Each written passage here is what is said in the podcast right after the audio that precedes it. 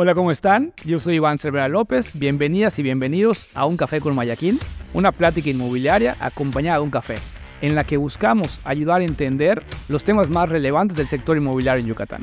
En el episodio de hoy platiqué con Albert Baena. Albert, como yo, es un apasionado de la sustentabilidad y se dedica a ayudar a proyectos de diferentes sectores a ser tan sustentables como sea posible. Albert es administrador de recursos naturales y tiene una óptica muy completa de lo que es la sustentabilidad desde sus tres aristas, la parte ecológica, la parte económica y la parte social. Además, con Albert pude platicar acerca de lo que es picar piedra en un túnel sin herramientas y sin lámpara y sin saber exactamente hacia dónde estás yendo.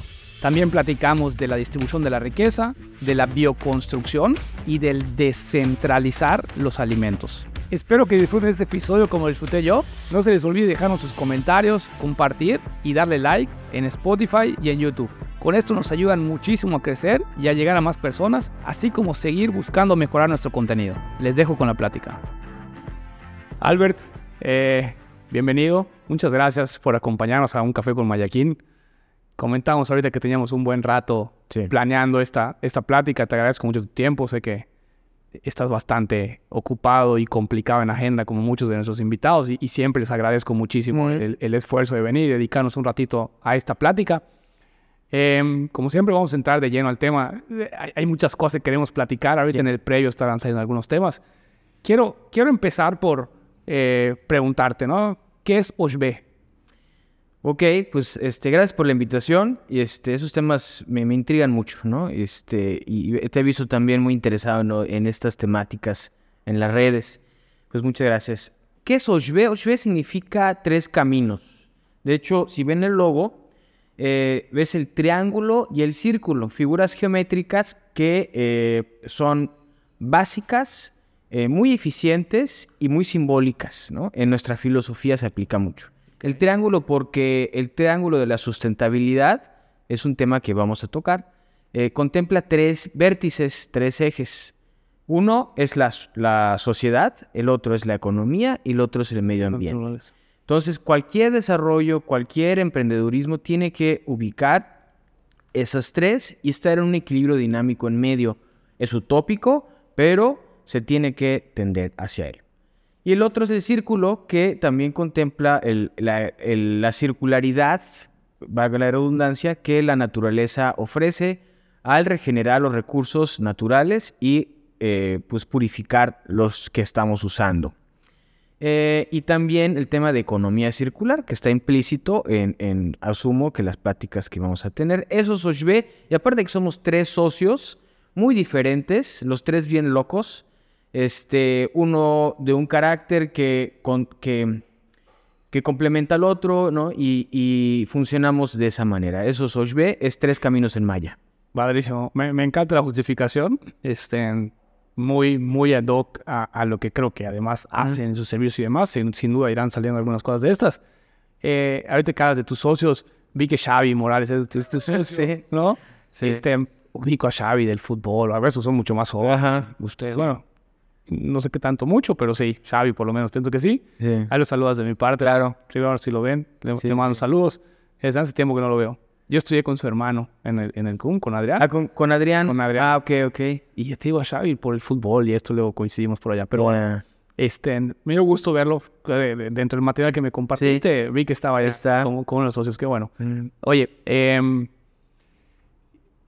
ustedes dentro de esta justificación, pues vuelvo, ¿no? Oye, sustentabilidad, te decía en el, en el Inter, es mi palabra favorita, ¿no? Eh, y hemos hecho en un par de episodios como esta aclaratoria de este triángulo, ¿no? No, no me refería a él como un triángulo, pero sí a buscar concientizar que la sustentabilidad no es solo ecología, ¿no? Me parece que normalmente la gente se va así muy rápido con el, ah, ecología, reciclaje, ¿no? Y, y, no, son estas tres aristas fundamentales para todo. Me dio gusto, me dio gusto escucharlo porque quizá podemos profundizar o, concientizar más en esto de, es fundamental para cualquier tipo de negocio, ¿no? O sea, tiene que estar esta óptica de la sustentabilidad decías que en algún sentido es medio utópico. Yo promuevo mucho, Albert, que, que si bien es no es común. No, e, es la manera en la que para mí son más eficientes los negocios. O sea, es, como una visión a largo plazo, ¿no? O sea, es como, eh, no sé si, si usar esto de sacrificar el beneficio inmediato por una visión a, largo plazo, que creo que hay mucho de eso, pero no necesariamente tienes que sacrificar a corto plazo o algunas partes. Pero para mí van en, en el servicio que yo brindo asesoría inmobiliaria, por ejemplo. Sí. La sustentabilidad me permite tener clientes a largo mm. plazo, me permite tener relaciones laborales a largo plazo, me permite tener eh, una visión mucho más consciente de que no es un tema de dinero. Sin duda el dinero es fundamental, pero si está solo el dinero y no hay un impacto positivo en lo social o en la gente, ¿no? O en la persona, porque, porque a veces los negocios que hago no necesariamente tienen un impacto social, ojalá, pero, pero realmente para mí lo social puede ser tú como persona, una necesidad. Y si no está esto, que es económico, que es el punto de partida, el beneficio a una persona, a la sociedad, y un impacto ecológico sano, no es, no es sustentable, no es a largo plazo. Difícilmente se va a estar repitiendo, ¿no? Em, no sé si querías comentar algo de esto. Sí, mira, este, el tema sustentabilidad es, es, una palabra que en los últimos 20 años este, se ha, se ha pues, puesto en boga. Eh, y puesto en boga para bien, pero también en ciertas situaciones para mal porque empieza el greenwashing y lo utilizan para todo, ¿no? Cuando es una palabra que sí debe ser utilizada responsablemente, porque a veces el, hacer las cosas mal es peor que no hacerlas.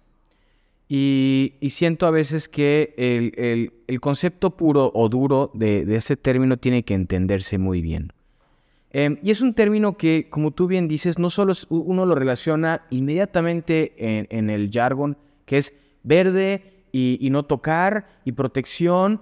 Mis amigos, muchos que están son inmobiliarios, dicen, es que esto no se puede tocar, no se puede, o sea, solo nos, o sea, lo ven como un... Limitación. Una limitación, sí, un hasta un retroceso al desarrollo sano.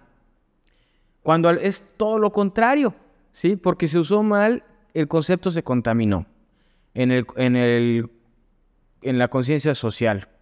Y cuando es un concepto que debe ser aplicado, como tú bien dices, en los negocios.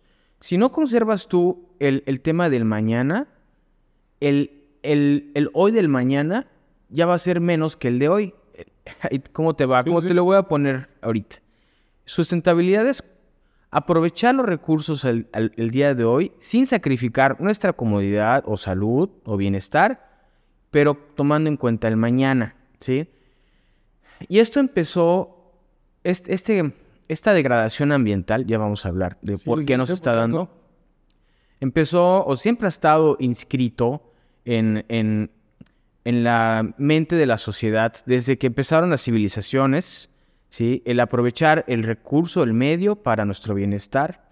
Y con el desarrollo del cerebro y la inteligencia pudimos utilizar herramientas que maximizaran la, la eficiencia para utilizar más recursos para hacer más personas para utilizar más, ¿no? Desde los nómadas hasta la agricultura, domesticación de animales.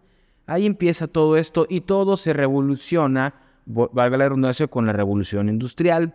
¿sí? Utilizamos el vapor a presión para mover pistones que movieron grandes cantidades de masas y empieza ya, pues, todo el tema proletariado, ya lo sabemos. Sin duda.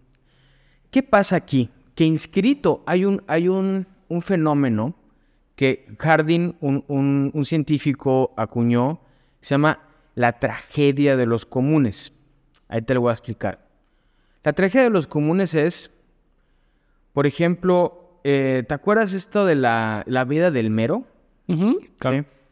Esta vida del mero se dio eh, porque las, las poblaciones de juveniles o las hembras preñadas estaban siendo cazadas con igual intensidad que un macho que pues estaba también muy fuerte. Y si tú atacas estas hembras o juveniles, estás cancelando la posibilidad de que haya progenie en las siguientes generaciones. ¿Qué pasa con esto? Es el ejemplo, ¿no? El poblacional.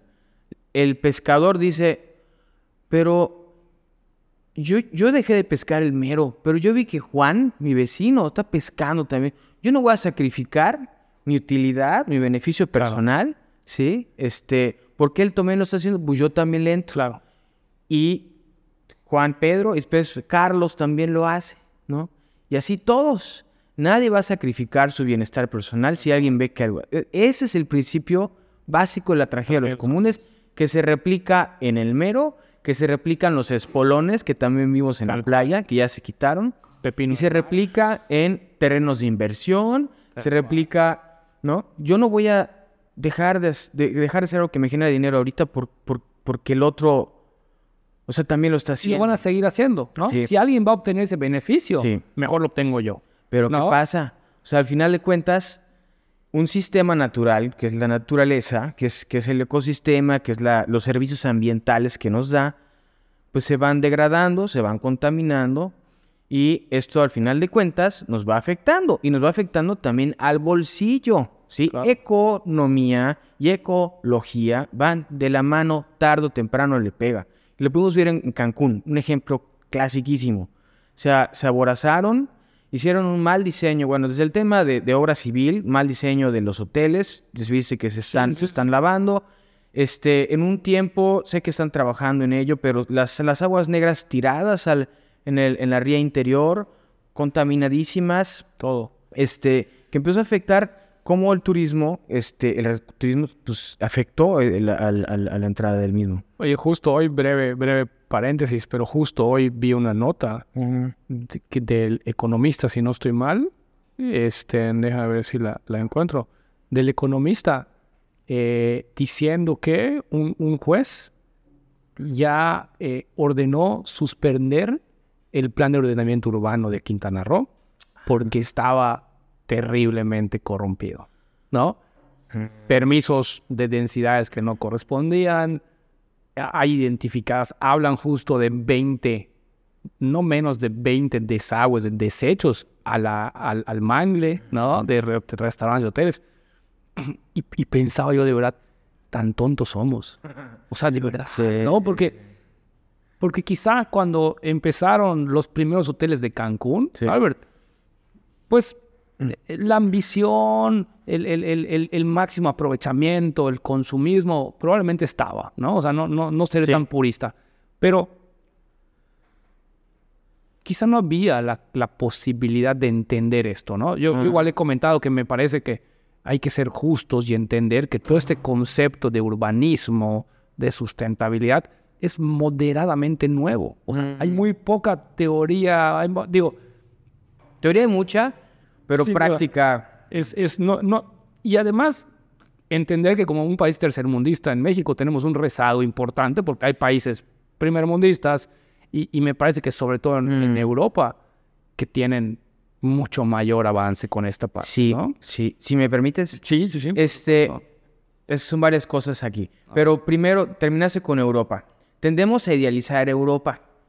Yo estuve estudiando allá y, y- y estoy aplicando un doctorado ahorita. Este, pero Europa es un accidente de la historia, ¿no? Ellos, ellos ahorita están, si lo, si lo, ahorita hablaste de desarrollo y tercermundista, ellos están ya en, en 20, 30 años o 50 o 100 años más adelantados que nosotros, pero porque ellos nos conquistaron, ¿sí?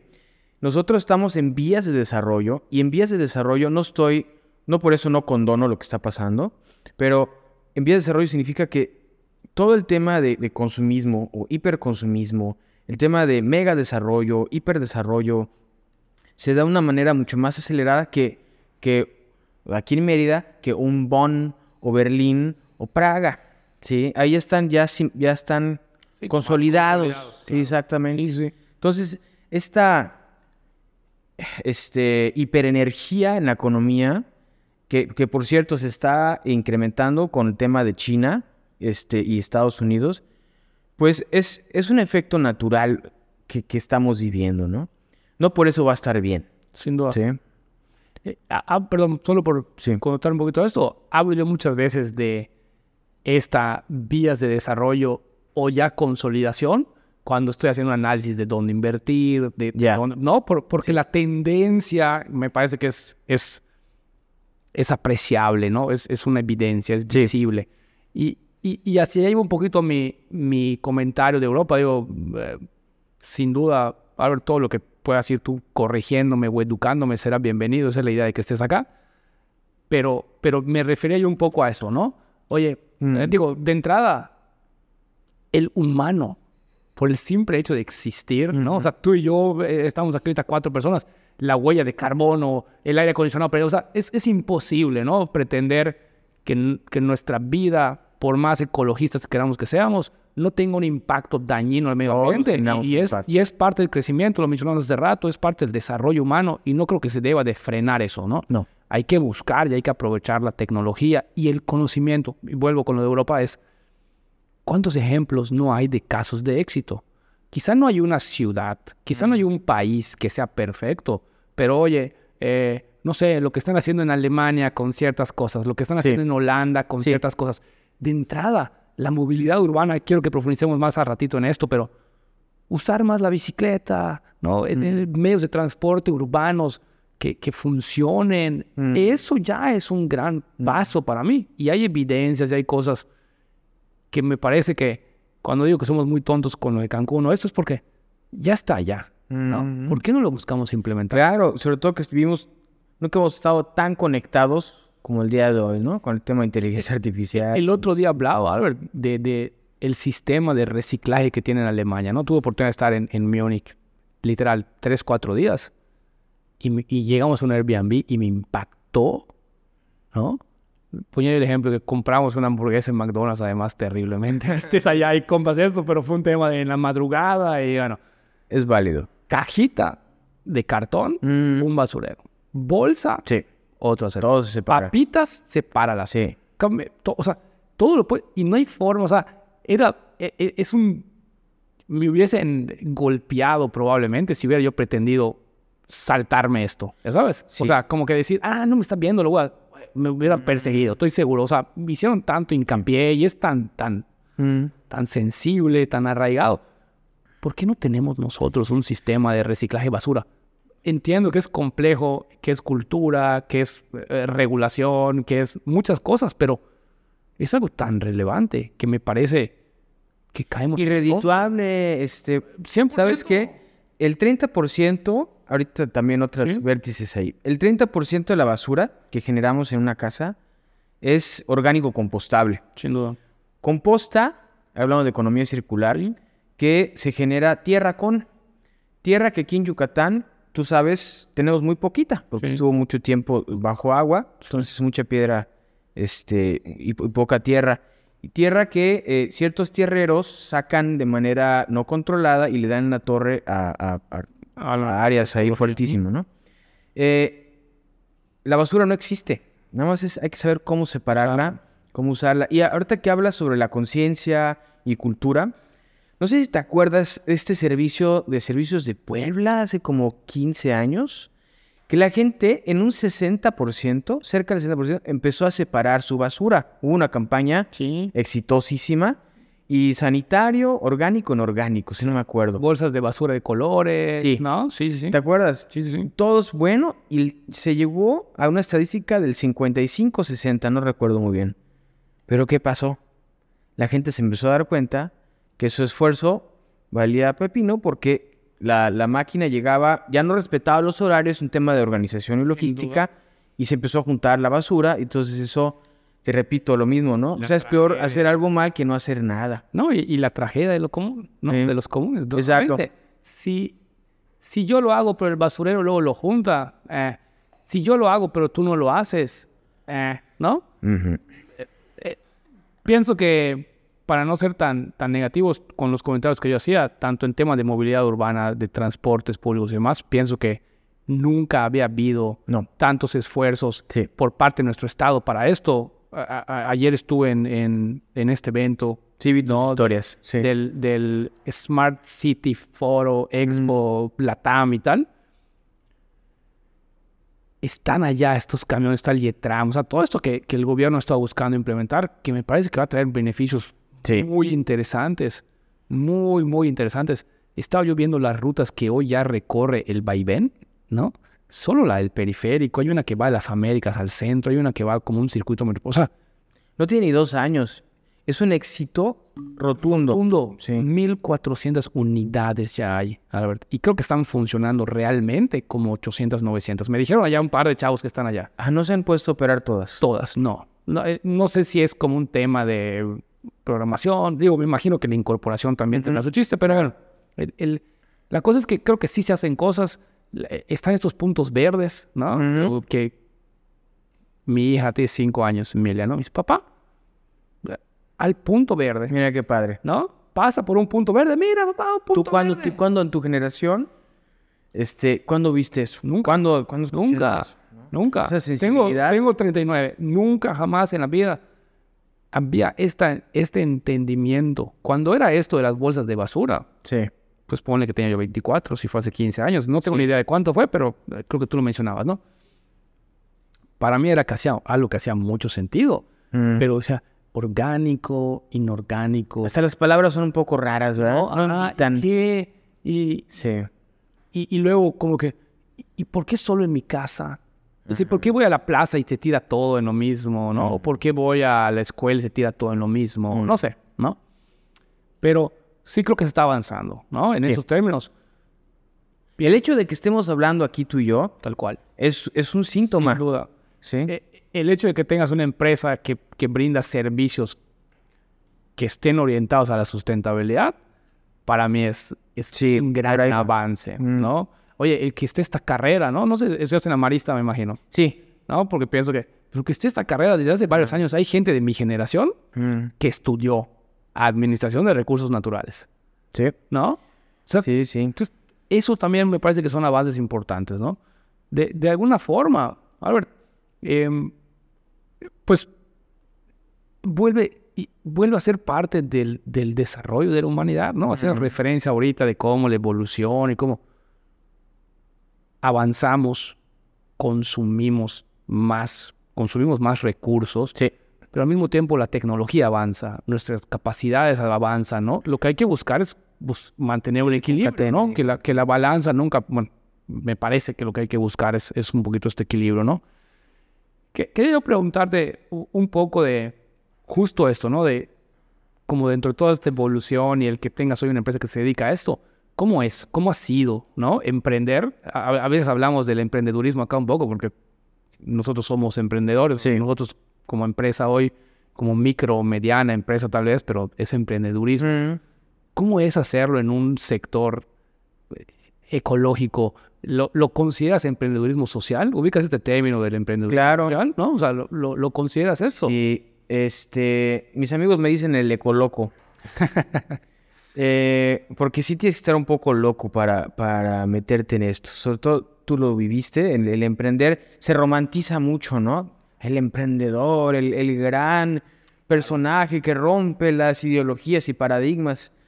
Pues sí, pero tienes que enfrentarte con muchas dudas, falta de conocimiento, mercados que no existen y, y también cuestionarse uno mismo si lo que está uno está haciendo está bien, porque estás picando piedra a veces sin herramientas y sin lámpara, Sin duda. en un túnel que no sabes a dónde te lleva a veces. Sin embargo, eh, todos los días uno tiene que recordarse que lo que uno está haciendo debe de hacerse, eh, no en un tema de heroísmo o romanticismo, sino en un tema de responsabilidad que debe ser replicada. Eh, que, que mínimo el hecho de yo estar hablando aquí contigo, ¿no? En un mercado que se ha satanizado mucho por la otra contraparte, que, que es las, los conservacionistas, este, eh, tienen que entender que esto no, no, no puede parar, tiene, tiene, tiene que seguir, pero de una manera más razonable. Eh, y, sin aislarse, estamos viviendo una, una era en la cual eh, son polos opuestos, cuando la realidad no es ceros y unos, ni rojos y azules, o el PRI o el PAN, o Chivas y América, hay medios, ¿sí? Hay, hay, hay infinitas este, eh, puntos medios en esas ideologías, ¿no? Hay que ser como, hay, hay, los no, no existen Sí, los opuestos la polos, naturaleza. ¿no? sí. Polarizar creo que no lleva nada. Dividir creo que no lleva a nada. Hoy, en nuestro contexto socioeconómico, político, me parece que hace mucho sentido. Terrible. tema, nunca, ¿no? nunca había estado así México. Pero, pero ¿sabes qué? Me, me, me ha ayudado a mí a entender igual un poquito mejor esto, porque pareciera que si hablamos de polarizarlo, la, la percepción común es, no, claro, estoy de acuerdo, no voy a polarizarlo, ¿no? No, no es blanco o negro, es gris, está bien. Pero queda un poquito en, en- en- como en una terminología o como en una postura. Nadie quiere estar polarizado, ¿no? Digo, a- a- hay radicalismo. Y creo que no estamos hablando de radicalismo. Ahorita estamos hablando de posturas polarizadas, ¿no? Oye, Sí. yo, yo voto por el PAN, sea quien sea el candidato. No quiero decir que radicalmente le dedico mi vida a apoyar al partido político, pero simplemente por ceguera, por falta de interés, por lo que sea, yo voto PAN o yo voto PRI, lo que fuera. O le voy a las chivas porque me indicaron que las chivas eran bueno, no sé. A, a mí lo que me permite entender mejor esto o aplicarlo más que entenderlo, Sí. ¿no? Es todo, todo es una particularidad. La generalidad es una no mentira. aplica. Sí. ¿No? Entonces, oye, eh, ¿es correcto hacer un desarrollo inmobiliario acá? No hay un sí o un no. Mm. Hay un vamos a analizar. Tendría que haber una serie de indicadores, una serie de parámetros que seguir para considerar, oye, ecológicamente hay un impacto. Mm. Sí. ¿Qué impacto? Ya está impactado, permite Sí. mayor impacto, ya no permite más impacto. Oye, hay agua suficiente, Sí. entendamos la zona, hay accidentes geográficos, Sí. entendamos, hay, hay un ecosistema activo, hay vida silvestre, hay, vas a dañar. No, no es, no es adecuado. Oye, sí, está en medio de una biosfera, pero ese nicho donde lo quieres hacer probablemente es funcional para un desarrollo Claro. ecoturístico. Claro. ¿Me explico? O sea, Sí. esa, esa parte para mí de entendamos que hay que analizar la particularidad me, me da la libertad de incluso decir al rato, pues sí, esto sí es blanco, ¿no? Pero ya lo Ujú. analizaste. Sí, el triángulo que te comenté sí, es, una, es, un, es una figura geométrica que expresa el concepto filosófico de la sustentabilidad. Te voy a poner otro ejemplo que estás comentando. En, en África, este, hay un tipo de casa turística donde, donde van estas personas y, y- cazan eh, animales eh, majestuosos para tomarse una foto, ¿no? Y, y- llevarse este recuerdo y, y compartirlo. Sus razones no las comparto mucho. eh, sin embargo, el dinero que ellos generan cazando a un animal que está seleccionado como ya enfermo o muy maduro o, o por, s- por- por- por estadística poblacional, biopoblacional, ya se le seleccionó esta, esta especie, ese dinero te ayuda a conservar a esas, a todas las demás y a, y a las del futuro. Entonces, estoy de acuerdo contigo que, que no uno... El, el ser extremista, el ser hiperromántico con la conservación, tiene hasta connotaciones negativas. 100%. ¿sí?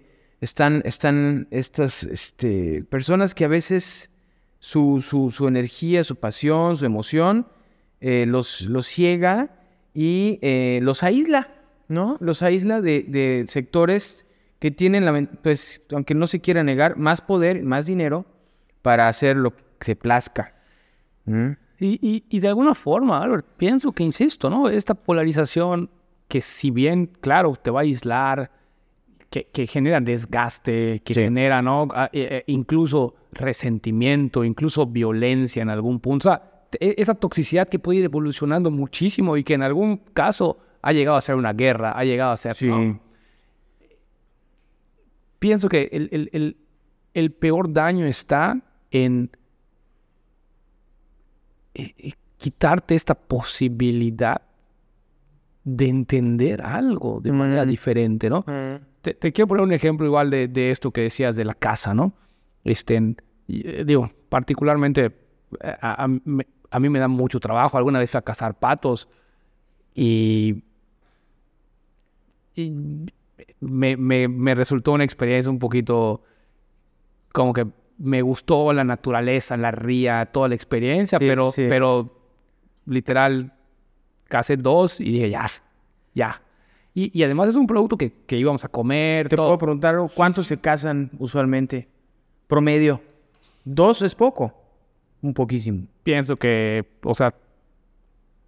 Sin pena, ¿eh? No. Tengo gente... No, no, no, es que me, me, me conflictúa a mí. No, no porque esté mal. No, no, te- hay una regulación, o sea, hay, hay también... es- Permisos, es una pena- sí, está regulado. ¿no? Pero, no sé, he he escuchado de casos de cientos o Mm. de 50, quizá, no sé si cientos, pero 50, Ya. 60, ¿no? Y, es, y se juxtapone y se contradice con lo que estás sintiendo ahí, ¿no? Pa- para mí era eso, Sí. ¿no? O sea, como decir, eh, y, y- y lo comento solo para exponer un poquito mi postura de lo que te voy a decir. Eh, carece de sentido total cazar algo que no te vas a comer, ¿no? No se O sea, los comen. no, no, los patos sí. Ajá. Sí, sí, sí, sí. Que te digo, para mí era un poquito el, Ay, el- el ir y tal, sí, pero, pero ya, ¿no? Como Sí. que no, no me, me, me terminó perturbando más de lo que fue el disfrute, ¿no? Este, y, y escuchaba en un podcast el otro día una persona que eh, le preguntan por, por su afición a la caza. Sí. ¿no? Es, es cazador. Y él dice, pues mira, este, entiendo toda la polémica que hay alrededor, pero para mí alguien que critica la caza es alguien que no la entiende o que la entiende de una forma diferente. Mm, Porque yo cazo lo que me voy a comer. sí.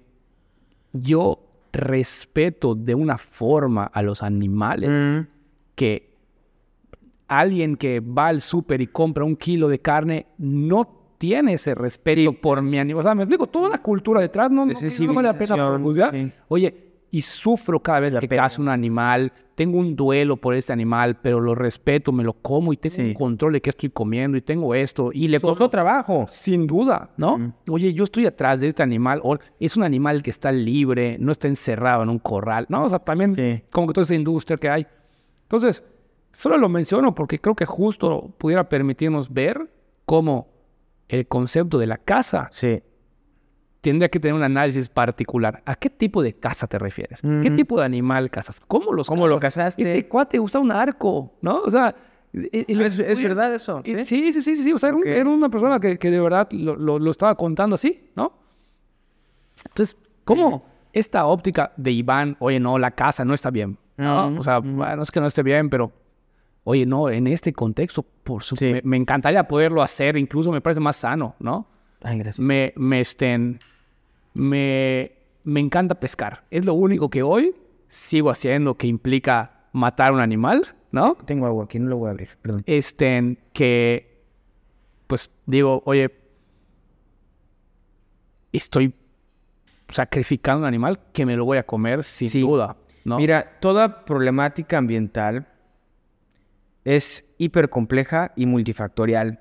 Te voy a contar otro ejemplo. Tenemos ahorita, firmamos un convenio con Comaga en Ecuador para proteger el Amazonas, eh, sobre todo la zona sur, y ahorita firmamos otro con Colombia, con Alianza Biocuenca. Estamos ahorita, está ahorita en una situación política delicada en Ecuador, pero este, pretendemos, hicimos un análisis socioambiental.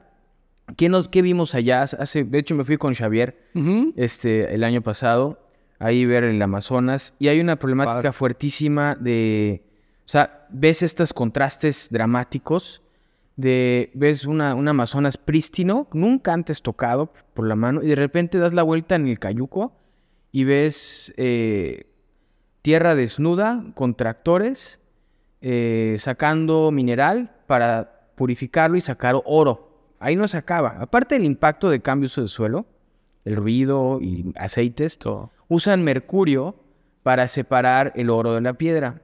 Iván, es un mercurio que ahorita se incrementó, ahora te digo por qué. Es un mercurio que tiran al río. Al principio de la cordillera de los Andes, que se va al final a la gran vena del Amazonas. Y va contaminando a toda la bioma que está ahí y los seres humanos, porque también esto se evapora, o sea, de manera indirecta y directa, usan el agua y se evapora y este, llega en forma de lluvia o pues, de- en otros acuíferos al consumo humano. Y esto da una enfermedad que se llama la enfermedad de Minamata, que en el Japón fue fuertísimo en los 50 este, temas ahí neuronales, cognitivos, embrionarios fuertísimos y otros efectos que aún no se han eh, o hecho públicos o eh, este, categorizado. Em, te estaba comentando por qué hay más oro, más demanda de oro desde la pandemia, pa- muy, muy, muy sí, sí. interesante. Como la moneda dólar fluctuó mucho, muy inestable, pues tú sabes, el, el, Sí, sí. el golden, el pegging, golden, Sí, gold pegging, de Bretton, Bretton Sachs, o Bretton Woods, perdón, eh, pues la moneda oro fue la que incrementó su valor y ahí un 30% más las excavaciones. ¿Qué, ¿A qué voy con eso, con toda esta primicia que estuvo larga? Eh, dices, no, hay que parar esta ah, criminal actividad. ¿Ah, sí? Hace dos meses mataron a dos personas que intentaron. Ah, sí, el gobierno posiblemente está en miscuido porque no se ha parado. Ah, sí, le vas a quitar el ingreso a muchas personas que te vas a poner de en contra. Entonces no puede ser frontal, no puede ser dramático y agresivo, tienes que ser lógico y concienzudo y calmado. ¿Sí? Y tienes que aceptar que hay cosas que no puedes controlar. Sin duda. Entonces, pues hay opciones de pagos por servicios ambientales, que es un tema que podemos tocar, tema de fortalecimiento de cadenas de valor, ¿no? Tienes que ver de qué manera distraer la atención para los potenciales mineros eh, y, ver que hay otras maneras de conseguir dinero en el Amazonas. ¿no? Un caso muy dramático, muy icónico y creciente, man. Mira, me, parece que todo esto, nos, nos da un poquito el punto de partida para, para desde esa conciencia de no hay blancos y negros, ¿no? De, lo complejo quizá que es el tema ecológico, ¿no? De, de, de, lo complejo que es de entender, de tratar, ¿no?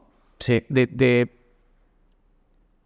de, los, de lo multifactorial que es, como bien comentas, porque lo que a ti te beneficia, a mí me perjudica, lo que salva a miles de personas en el futuro, ¿no? Mata a miles de personas en la actualidad de hambre probablemente, ¿no? O sea, e, e, en esa complejidad, eh, para, si te parece bien, ir entrando un poquito al tema inmobiliario, que, que, que de alguna forma, pues, muy em, involucrado en el tema ecológico, en el tema sustentable. Em, quiero, quiero, quiero poder comentar un poquito, me, haces unas preguntas ahorita, ¿no? Como que antes de, entrar ya a grabar, hablábamos un poco de, pues, qué pasaba con este fenómeno de los ya mil veces mal llamados lotes de inversión, que contaba mi postura, que para mí se vuelve un poquito un cáncer, que, que tenía como un contexto de la posibilidad de disminuir una brecha socioeconómica, ¿no? Como un enfoque social, porque no toda la gente tiene un millón de pesos para invertir en un terreno, pero es mucho más viable o hay un segmento de la población mucho mayor que sí tiene 100, 200 mil pesos y que si esta inversión era una verdadera inversión, era gente que esos 100, 200 mil pesos los triplicaba o duplicaba en 3, 4 años, ¿no? Ah. Y eso era una muy buena oportunidad de inversión. ¿En qué momento cambió tu visión, Iván? En el momento en el que se empezó a multiplicar por mil, ¿no? No eran un proyecto, dos, eran 200. ¿Cuándo pasó esto? Si puedes tú acordarte ese momento, dijiste, yo, yo, yo creo que 2017 tal vez, 2016, por allá, ¿no? Que, que empezó como un primer esfuerzo del gobierno por frenarlo. Así. Ah, este, eh, se apegaron a la ley del desarrollo inmobiliario porque ninguno de esos proyectos cumplía con 42 requisitos o no sé cuántos eran. Eh, hubieron amparos, los amparos los ganaron los desarrolladores. Eh, para mí no fue la mejor forma y en su momento yo me yo fue industria contra gobierno. Fue industria contra gobierno. Desde mi óptica y a, y a, título personal, creo que el gobierno no, no escogió la mejor forma de afrontarlo. Ajá fue justo esto, ¿no? Fue muy confrontativo, no hubo mesas de trabajo, no hubo concientización, no hubo ese diálogo. Y, más allá de eso, ahí empezó para mí el, entender, oye, ¿cuál es la problemática? Y hablando con la gente de gobierno, empezaron a salir, es, que ve cuántos proyectos ya hay. Es que, ¿dónde vamos a poder poner un hospital al rato? ¿Dónde vamos a poder poner un, parque? ¿Dónde vamos a...? No hay infraestructura urbana, no hay Claro, y, tenían que activar todo. Podemos profundizar. No, no, quiero, no quiero usar el tiempo para eso, salvo que en algún punto la conversación nos lleve, porque creo que vale la pena más tener esta óptica de, de lo ecológico, Albert, de lo sustentable. Pero, pero un poco para mí ahí cambia, ¿no? Y, y, vuelve, ¿no? Aplica la tragedia de los comunes, aplica el, el cómo la falta de conocimiento, ¿no? Y, y aplica también este no polarizarlo, porque dentro de estos proyectos que pudieran ser llamados lotes de inversión, hay proyectos que sí son sustentables o rentables o capitalizables, y habrán proyectos que mm, sin duda no lo son, ¿no? Mm. Me, me preguntabas un poco igual por, por esto que, te toca a ti escuchar mucho, ¿no? De que, oye, vino el millonario, ¿no? Vamos a llamar inversionista, eh, vino esta persona con recursos y, y compró muy barato un terreno, ¿no? Eh, para mí, mi, mi opinión al respecto sería que de nuevo, ¿no? Hay que, hay que observar la particularidad. Oye, llegué yo con dinero a comprarte a ti, sabiendo que hoy tu terreno vale mil pesos y te ofrecí cien, porque tu ignorancia te impide entender lo que vale. No estoy de acuerdo con eso. ¿no? Que aprovechas esa ignorancia. No, no estoy de acuerdo con eso. Oye, no, no seamos puristas, nadie va a llegar a pagarte mil pesos, pero si sé que vale mil pesos y tú estás pidiendo 100 Ajá. por sustentabilidad, de verdad, porque esa es la parte donde para mí esa suste porque si te pago 100, esos 100 los vas a desperdiciar, gastar, quemar, tomar, lo que quieras en un mes. Si te pago 500, de repente ya tienes capital para volver a invertir. De repente ya tienes oportunidad de poner un negocio. De repente ya tienes oportunidad de, de repartir esta riqueza que generaste con tus hijos y tus hijos le dan otro tipo de uso, ¿no? Y yo voy a seguir ganando un 50%, comprar la mitad de precio algo, ¿no? ¿Cómo aseguras esta bonita teoría? No hay manera. No hay manera. No, no, no. Y, y te digo algo, me, me parece que en la práctica no existe. No. O sea, se vuelve casi una utopía. Casi. Porque, insisto, si lográramos ver esta sustentabilidad, Social, ¿no? en, en- Sí. en todo el aspecto, porque hasta en lo económico, Mm. probablemente si, yo te, si tú me dijiste vale 100 y yo te dije, Albert, no, vale 500. Mañana, Albert, me vas a volver a buscar y vas a decir, oye, Iván, mi primo ahora quiere vender Ujú, ujú. y voy a volver a comprar en 500 algo que valía 1000. ¿Me explico? O sea, hasta en ese sentido lo planteo como este, este, este buen sabor de boca que te vas a quedar. Decir, no puedo creer que Iván me diga, oye, no, me pedía 100, toma 500. ¿No? ¡Wow! ¿Qué- ¿No? Y- y- y la gente que tiene dinero es buena. Rompes un poco este paradigma de que los que tienen dinero son malos y son ambiciosos, son explotadores. Hay muchos beneficios. Sí. Pero, pero es una particularidad. Este es un caso, Albert. La, la realidad es que mi experiencia me dice, y sobre todo pasa con terrenos ejidales, sobre todo pasa con, ¿no? con, e- con esto que creo que es más de tu contexto. No es, no es Temozón, no es Montebello, no es Sitiá. En estos lugares ya no encuentras a esta gente ignorante. Ya, ya la información es tan abierta, ya la globalización, ya el, el- el mismo desarrollo inmobiliario hace que se acerquen a estas personas gente que les dice, oye, no, tu terreno vale más, yo te lo puedo vender, etc. Con, con lo ejidal, ¿qué creo que pasa?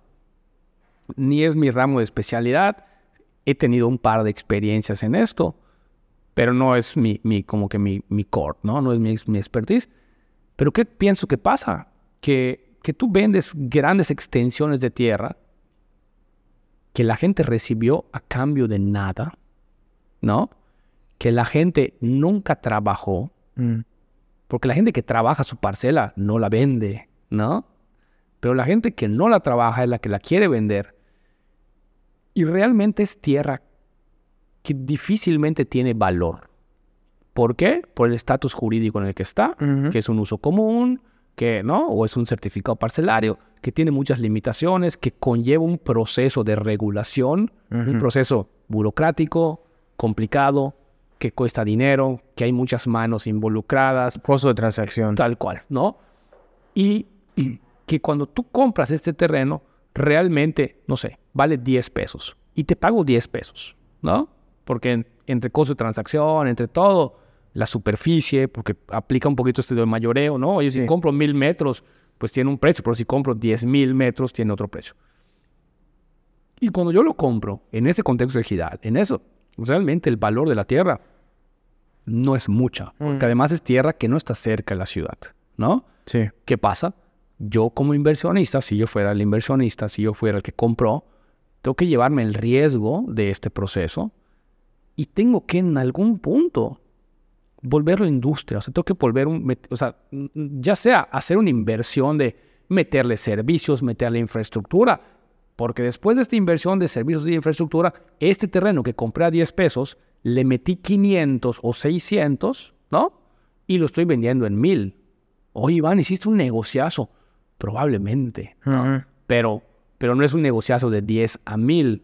Es un negociazo de 500, 550, 600, 700 en total a 1000, ¿no? Oye, sigue habiendo un, un, un buen porcentaje de retorno pero para mí no hay un abuso, ¿no? O sea, para mí es, hay un valor agregado que yo puse en esta ecuación, que fue el riesgo, la espera, el desarrollo, la inversión de infraestructura y tal, ¿no? Sí. Solo, solo hablando de esta postura, porque luego me, quedo pensando ahorita que quizá habría que analizar si hace sentido meter infraestructura, si es correcto meter infraestructura, desde esta tipo de óptica, infraestructura? desde esta óptica otra vez ya de sustentabilidad, ¿no? Pero me- me parece que como que la cuestión, y no sé si te la respondo, te devuelvo la palabra ahorita, era, oye, me toca mucho escuchar eso, ¿qué piensas? Pienso que son particularidades, pienso que muchas veces la misma ignorancia tristemente de la gente del campo Mm, es, es aprovechada, si no por esta versión del abusivo que pagó 10 pesos por algo que valía 500, sí.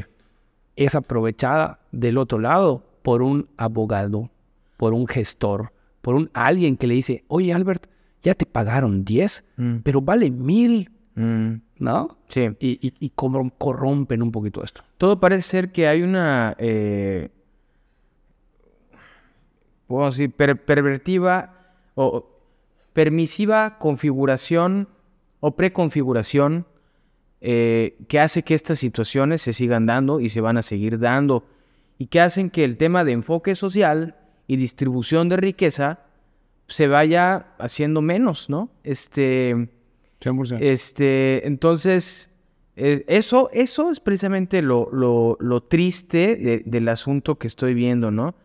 Eh, y no es en contra de ir de los, en contra de los que son adinerados, no para nada.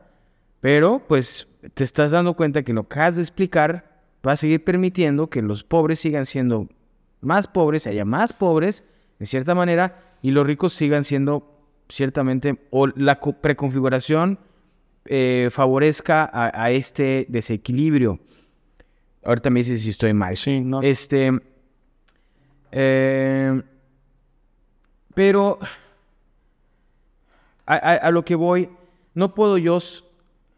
Para todas estas problemáticas tan complejas, ¿sí? No hay una, no hay una sola solución, ¿sí? Una única solución. Y no podemos ser negativos, porque siendo negativo te haces cínico. Y si eres cínico, te haces pasivo y permisivo.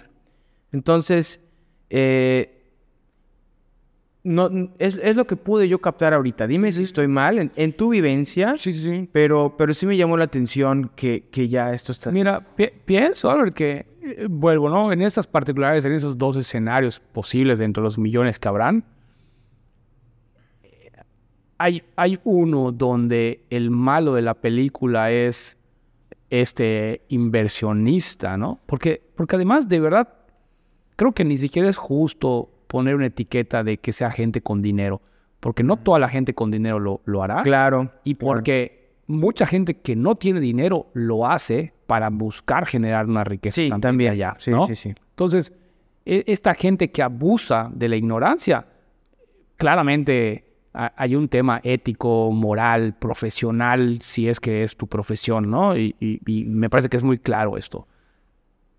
Por otro lado, cuando la gente, también por ignorancia, ¿no?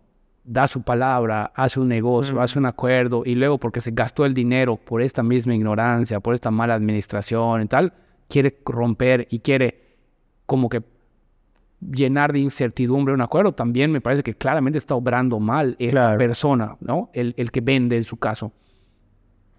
Y, y tan- tanto uno como otro escenario, me parece que la problemática sin, sin lavarnos las manos como sociedad, porque probablemente los, los primeros responsables somos nosotros, porque yo creo que el pueblo tiene el gobierno que se merece. Sí. ¿no?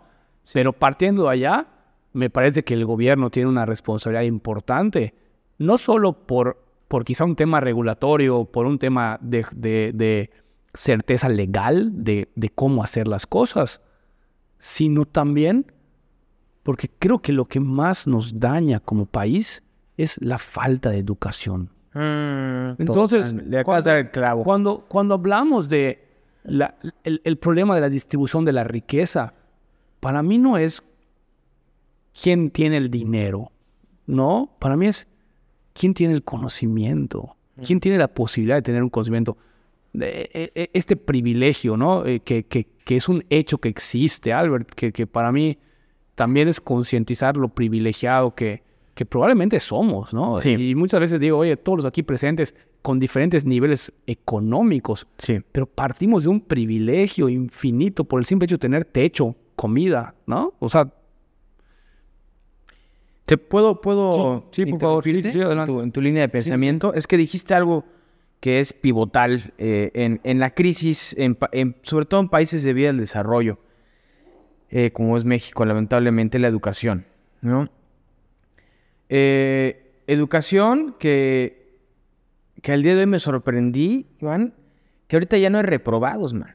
Que ya no hay reprobados. Sí, tal cual. Me estaba comentando un chavo, ¿y tú? Fue casi me sacan del cum, le dije, una vez casi por trigonometría con Edgardo.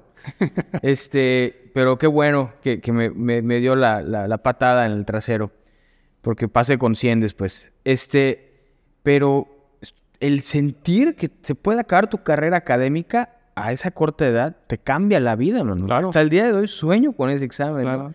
Ellos ya no tienen ese sentimiento de consecuencia. ¿A qué voy? O sea, la- el sistema educativo no va para bien. No, va para... Yo no quiero que un, un doctor me esté operando y, y nunca haya reprobado porque el sistema no lo permitió reprobar. Bueno, o no haya sentido esa especie duda. de consecuencia. Educación. eh, conectando a esto, puedo decir muchas más cosas, pero conectando a esto, te voy a decir algo. Y algo que posiblemente te saque de onda. Todo el tema de reciclable, el apaga tu foco, apaga, cierra el agua, son medidas buenas, pero es el 0.1% Claro. del impacto que la industria o gobierno, no estoy hablando de México solamente, a nivel global, están haciendo, Iván. Y todo está, todo está en el poder del consumidor. ¿Qué estás consumiendo? ¿Cómo lo estás consumiendo? No es si cierras la llave, qué bueno que lo has sido haciendo. Claro. Pero es qué, qué consumes y en qué cantidad consumes eso. Y dónde lo consumes. ¿Sí? Eh, es un truco muy perverso que nos hicieron creer hace ya muchos años eh, con el tema de reciclado. Claro. ¿sí? El, el simbolito es de los triángulos. Muchas veces no tiene consecuencia operativa, ¿no? El tema está en cómo nosotros estamos educados para tomar decisiones certeras que tienen consecuencia en la industria. Eso es por la parte industria. Y la otra, votantes, lo acabas de decir, uno tiene el gobierno que se merece. ¿Tú crees que los educados que tenemos ahorita van a poder tener una decisión objetiva, racional, educada para el próximo que viene? No, y ese próximo que viene va a seguir manifestando los intereses de particulares otra vez. Tal cual. Y, y- y digo, eh, no quisiera tampoco desviarme mucho, pero creo que vale la pena que lo mencionemos un poquito dentro, dentro de la mano esto de, la- de la educación, ¿no? O sea, uno, ha sido el interés del gobierno tener un pueblo no educado, ¿no? El sistema educativo, ma- más allá de que vaya en retroceso, de verdad yo cuestiono, Albert, si puede, si puede ser peor, ¿no? Porque si bien, oye, ya no hay una calificación y ya no hay esto, también es como, ¿qué incentivos tienes para ser maestro? Sí, no, eso O sea, si no es una verdadera práctica. pasión y vocación, pero es bien difícil. Bueno, eh, me, me parece que la culpa de nuevo es de la sociedad, ¿no? Porque si hoy tenemos este contexto económico que tenemos, es porque incluso hoy, Albert, el político o la política más corrupta que te puedas imaginar que hayamos tenido en este estado, hoy puede ir a un restaurante a comer, y se, y se van a pelear saludarla. O saludarlo. Mm, ¿no? Es la ido- idolatrar al político, no sigue, entiendo eso. sigue siendo una Sí. celebridad, Sí. ¿no? Y oye, Cuando son servidores públicos. uno, y, y además son unos bandidos. o sea, no, no, déjate servidores públicos, son, son rateros, o sea, de, de verdad, ¿no? Entonces, es esta idiosincrasia, es esta que, que, que vuelvo, ¿no? Que, que permea tanto, que se vislumbra complicado. Y es donde vuelvo, pon tu granito de arena, cierra tu llave, ah, por lo menos, ¿no? Sí. O sea, no, no te quedes, no, no, te, no te hagas al ecologista porque cierras una llave, ¿no? Sí. Pero no tienes pretexto para no hacerlo. Claro, y no votes por Sergio Mayer.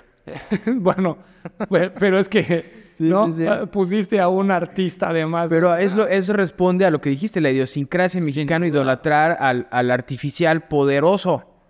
Cuauhtémoc Blanco. Cuauhtémoc Blanco es una ridiculez. Ahorita Ana Gabriela Guevara con todo ese tema. Pero bueno, sí, nos vamos a decir. oye, oye Albert, para, para aprovechar un poquito eh, tu óptica, eh, pero, pero sí seguir de la mano de esto inmobiliario, ¿qué es la bioconstrucción?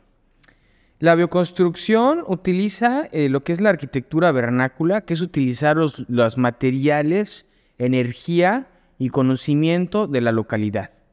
Tratar de meter la menor, en tema de, de- de- ciencia de, materia y energía, tratar de meter la menor masa y energía al proyecto de afuera. Utilizar lo que ahí está. Entonces, hay bioconstrucción pura, hay bioconstrucción laxa y unas que utilizan ciertos elementos de bioconstrucción. Y aquí en Yucatán, pues hay mucha piedra, ¿no? Que, que, que no todos pueden hacer la bioconstrucción, porque definitivamente los, los marginales son más caros, ¿no? Este, pero es una filosofía, como te dije, de, emplear lo que ahí está. Eh, conservando la ideología, la cultura de la región, para también integrarla en el proyecto de constructivo o operación, desde todo el ciclo de vida, desde idear qué es lo que quieres hacer, hasta construirlo, operarlo y desecharlo. Integrar a la comunidad también ahí, ¿no? Claro. Integrarla en, en cómo sacar los materiales, eh, cómo moverlos, cómo ponerlos, cómo, cómo instalarlos con, con la cultura constructiva que ahí se da. eh, de una- y eso con eso incrementas eficiencia. Pero también cómo operas el proyecto. Ahí hablamos de, de agroecología, ¿no? Utilizar espacios para producir alimentos. Alimentos que, eh, se- según la- el Banco Mundial, y te lo estoy leyendo, estoy haciendo trampa, se van a incrementar del 70 al 100%, ¿sí? Esto en los próximos 20 años, el consumo de alimentos. Vamos a hacer más y nuestros ritmos y, y índices de consumo están incrementando más. Entonces, es esto de, eh, de- de arquitectura vernácula, bioconstrucción, eh, agroecología, ¿no? Es utilizar, es descentralizarnos, ¿sí? Sí. De- del, del orden global de, de movimiento de materia para eh, ser más independientes, que fun- fundamentalmente se, se remarca con la crisis de la pandemia. Tuviste esta, eh, el, el problemón que se armó por el tema logístico, ¿no? ¿Cómo se incre- suministro, Exactamente. sí, sí, sí. ¿Cómo incrementaron los precios? Este, ya bajó la inflación, pero los precios siguen. ¿Por qué? Ya te lo puedes imaginar. Este, entonces, ese es el tema, ¿no? Por salud mental, por salud fisiológica, ¿no? Por salud espiritual, eh, económica, social. Se- hay una manera de hacer las cosas, es aprovechar eh, los recursos, la ideología eh, en materia de, de- de la, de la localidad. No todos pueden hacerlo, eh, o algunos proyectos podrían hacerse con, en, en ciertos tamices, ¿no? En ciertas, Sin duda. situaciones. Qui- quizá es una, un- una cuestión de estas donde todo suma, ¿no? Porque aunque no sea un 100% bioconstrucción, Ujú. Si usase la, la madera de la región, si... O no tumbaste el árbol. Sin duda. Mm. Bueno, claro, empezando por allá, Sí. ¿no? Pero, pero vuelvo, o sea, si, si en vez de importar un mármol, Carrara, ¿no? usaste, ¿no? Un- una piedra típica, cualquier cosita de estas para mí suma. Pero, pero igual quería yo plantear, acuerdo. quería yo plantear, Albert, ¿qué, ¿qué tanto este que no todos pueden no será un tema nuevamente cultural? ¿No? No será un tema nuevamente de educación. Porque sin haberlo hecho Y así, aspiracional. muy de lejitos, te diría yo que si contrapones usar los materiales típicos de la región con, con una derrama económica que eso genera, que, que al tener una derrama económica bien pudiera tener alguna especie de subsidio o beneficio fiscal, un subsidio de gobierno para fomentar empleo, para fomentar crecimiento económico, para disminuir la brecha socioeconómica. Oye, hacerlo, contratar a un artesano de la región para que tu piedra, yo te lo voy a subsidiar para que esté igual en precio que el mármol, ¿no? Oye, y además el mármol deja una huella de carbono gigantesca porque lo trajiste desde un avión que no sé qué. bueno, Ujú, uno. ujú. Dos, Cemento igual. al ser de la región, Albert, el mantenimiento es mucho más eficiente, o sea, e- e- está tropicalizado de alguna manera, ¿eh? ¿no? A otro tipo de materiales que luego por mantenimiento hay un costo también. Sí, Y si llevaras, pero solo porque Sí, sí. si llevaras este análisis a, a ese nivel de pluma, de decir súper detallado, valdría la pena entender, oye, ¿qué tanta diferencia hay realmente? ¿No? Era- Eh, híjole, ahorita despertas otra lluvia de ideas. Hay, hay un concepto que se llama análisis de ciclo de vida. Ujú. eh, eh, Life Cycle Assessment. Eh, yo estuve trabajando en ello en Alemania y lo que se hace es, regresando al tema de ah, ciclo de vida de productos, es cuál es el impacto ambiental de un servicio o producto en todas las etapas de la vida de este. Sí. Entonces, ¿de dónde proviene este mármol de Italia? Eh, y, y- y se calcula el impacto, solamente vamos a una variable este, de impacto ambiental que es emisiones de CO2 o toxicidad al océano. Entonces, todo eso se va parametrizando y ya sabes tú cuál es el impacto de una casa construida clásica contra una tradicional. Regresando a lo tradicional, o sea, tenemos que escuchar back to, back to basics, ¿no? O sea, ¿cuál es, por qué funcionó tantos milenios o tantos centenios una casa tipo maya? Porque favorece el flujo de, de- de aire, este, los materiales son aislantes, el, el suelo no te, también es permeable, o sea, obviamente no, no sé si todos podamos vivir así, pero tenemos que regresar a esas, a esas, a esas fuentes. Por ejemplo, aprovechar el agua, agua pluvial, ya no se utiliza, ¿no? Los Este, aljibes. Los aljibes, exactamente. Eh, y, el tema que estabas diciendo tú, cultural, me tocó ver, este, yo, yo fui director de la Reserva Postal. Tuve dos años y cachito ahí, muchas historias. Este, te puedo hablar de muchísimo, pero te puedo decir una que es muy particular y va en relación a esto. La gente no quiere tener un techo de paja, quiere tener un techo de concreto. Aunque la paja sea más barata, más eficiente, el tema de que sea de concreto les da estatus, es aspiracional, es un incentivo a modernizarse. Cuando realmente la modernidad es lo ideal en un contexto eh, ecológico, ¿no? Este, social. Vu- Vuelvo, o sea, la, la modernidad para mí en... No sé si en un, en un, tec- en un tecnicismo eh, tendría que ser lo que se busque, ¿no? Pero lo que yo creo que está mal es llamar modernidad a algo que Mm. si no es sustentable, Albert, es retrógrado, es lo opuesto, ¿no? de acuerdo. a- hablar que es modernidad, por, por decirte algo, que, no sé, ¿no?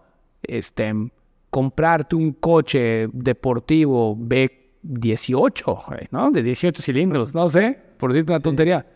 No, no es modernidad, Sí. ¿no? Lo que eso consume, lo que eso daña, lo que eso es poco eficiente, no es moderno. Mm, Oye, moderno para mí implica una evolución y la evolución tendría que ser positiva, si no, no es evolución, si no es retroceso, Sí. ¿no?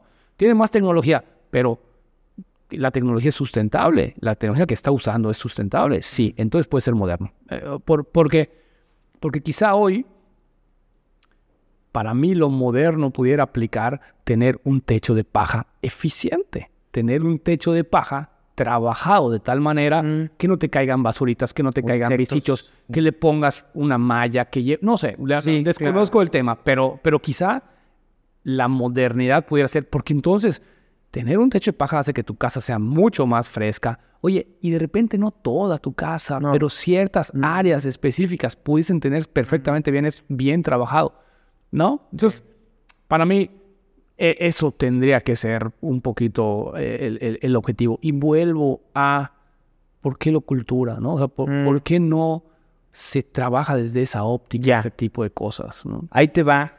El tema de los paneles solares. El tema del Tesla. El tema de tener estos calentadores solares.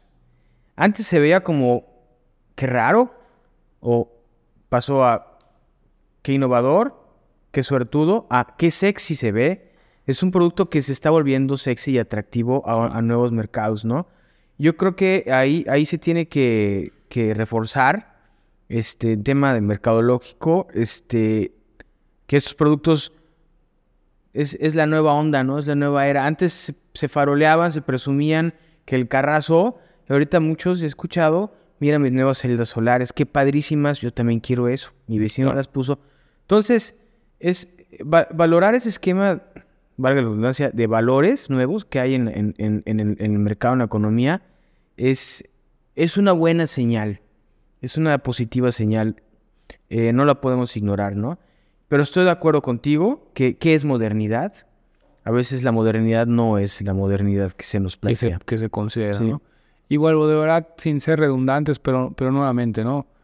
Creo que todo es un tema de conocimiento, del, del tipo de información. Yo creo que otra de las cosas que, que nos afectan mucho eh, como sociedad es este, e- esta, no sé si es como ya una costumbre de dudar de todas las, de toda la información, ¿no? O sea, para mí hoy con internet y, y- y no sé, ¿no? Que con el despertar de lo que era Televisa, TV Azteca o las cadenas o los medios informativos o los noticieros, ya hoy me da trabajo confiar en una fuente, ¿no? Entonces veo una nota que dice que los paneles solares eh, sí ahorran energía, pero tienen litio o tienen una huella de carbono enorme o tienen un impacto ambiental negativo aquí, aquí y aquí, ¿será verdad?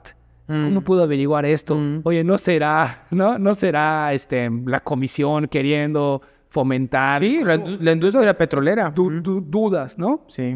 Me parece que eso, eso está, por eso tiene que ser un tema de cultura, tiene que ser un Y es un de- tema de, de legitimidad eh, de, las, de la información. O sea, científicamente comprobado con qué métodos se sabe cuál es el impacto ambiental de esto, como por el método que te acabo de decir. Te, te escuchaba yo hablar de este eh, como indicador, ¿no? De, de el costo, vamos a ponerle ecológico que tiene cualquier material. cua- Po- ¿Por qué no pensar en tener un reglamento de construcción basado en esos indicadores? Sí, Tienes derecho a 500 puntos. sí. Úsalos como quieras. Se llama Ah. ecoeficiencia. Sí, bueno, ecoeficiencia. está el tema este, la ecotecnología que implementaba el Infonavit y tal, ¿no? No sé si Ujú. estás al tanto, ¿no? Que no mucho, fíjate. O ¿Qué sea, tal? el, el. Infonavit de alguna manera como un medio, como una estrategia, me parece que positiva o adecuada, te decía, vas a comprar una casa con mi crédito, está bien. Tu casa tiene que tener 50 puntos. La- las cantidades que te voy a decir son figurativas, no son, no son reales, ¿no? Pero échale. 50 puntos, ¿no? Oye, y, y cuando iba el valuador, ¿no? A, decir o- o cuánto vale tu casa y así como un análisis, el valuador decía, oye, la casa que vas a comprar ya tiene 20 puntos. Porque le pusieron un material de este tipo o porque los focos son LED o porque, no sé, el excusado que le pusieron es ecológico. ¿no? Tienes 20.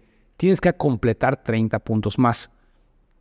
Perdón. Y el Infonavit te decía, te voy a dar un vale Ajá. ¿ok? Por 20 mil pesos, 30 mil pesos, lo que fuera, que es parte de tu crédito, pero que solo vas a poder usar en ecotecnologías. Ajá.